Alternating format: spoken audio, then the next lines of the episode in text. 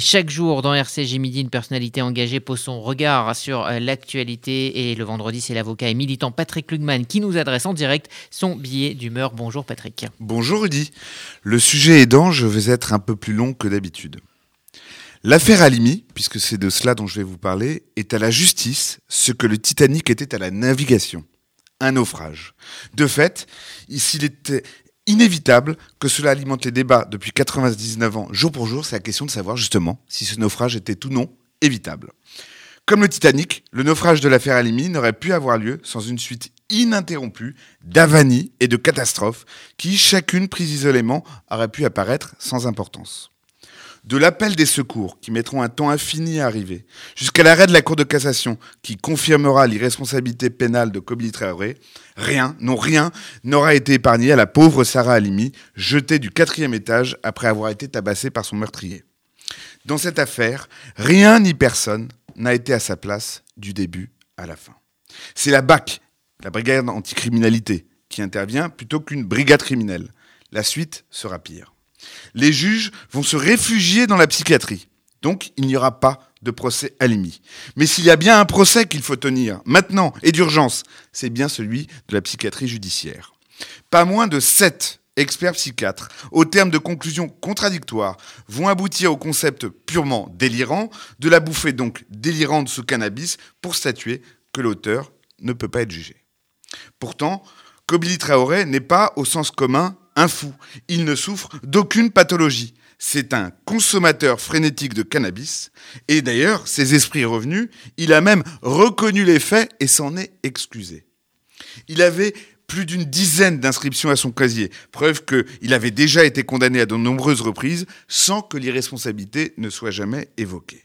Donc il s'agit d'un consommateur de cannabis, habitué aux effets de cette drogue, qu'il ne découvrait pas à cette occasion. Je continue.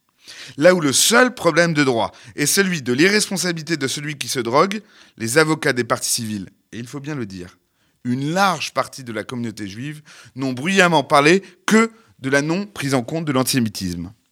Or, je dis, ce n'est pas ici le problème.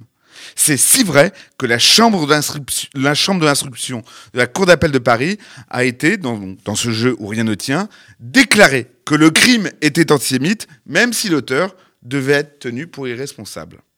Ne manquait que le président de la République, chef du pouvoir exécutif, garant de l'indépendance judiciaire, pour prendre parti dans une affaire en cours et réclamer un procès contre la lettre de la Constitution. La Cour de cassation, saisie donc en dernier ressort de tout ce vacarme, a donné une, une interprétation stricte du droit. La démence constatée de l'auteur au moment des faits entraîne son irresponsabilité pénale. Elle a laissé de côté l'essentiel, et c'est dommage. Celui qui se drogue, comportement volontaire, infractionnel, ne peut ou n'aurait pas dû pouvoir se prévaloir de sa turpitude quant aux effets hallucinatoires de la drogue. Le droit indique bien que la consommation de drogue pour au moins deux infractions, le code de la route et le viol, sont non des circonstances exonératoires, mais aggravantes. Pourquoi en irait-il autrement du meurtre? En ne posant pas de distinction entre l'absorption de la drogue et la pathologie, la Cour de cassation a fait bien pire que fouler la mémoire de la victime. Elle a porté atteinte au principe constitutionnel de sûreté. Voilà le sujet. Plus de quatre ans après le décès brutal de Sarah Limi, le sentiment d'un infini naufrage, où à chaque étape, chacun aura manqué l'essentiel, gagne. C'est maintenant un deuil qu'il faut faire, et c'est le plus dur. Puisse Sarah Halimi enfin reposer en paix.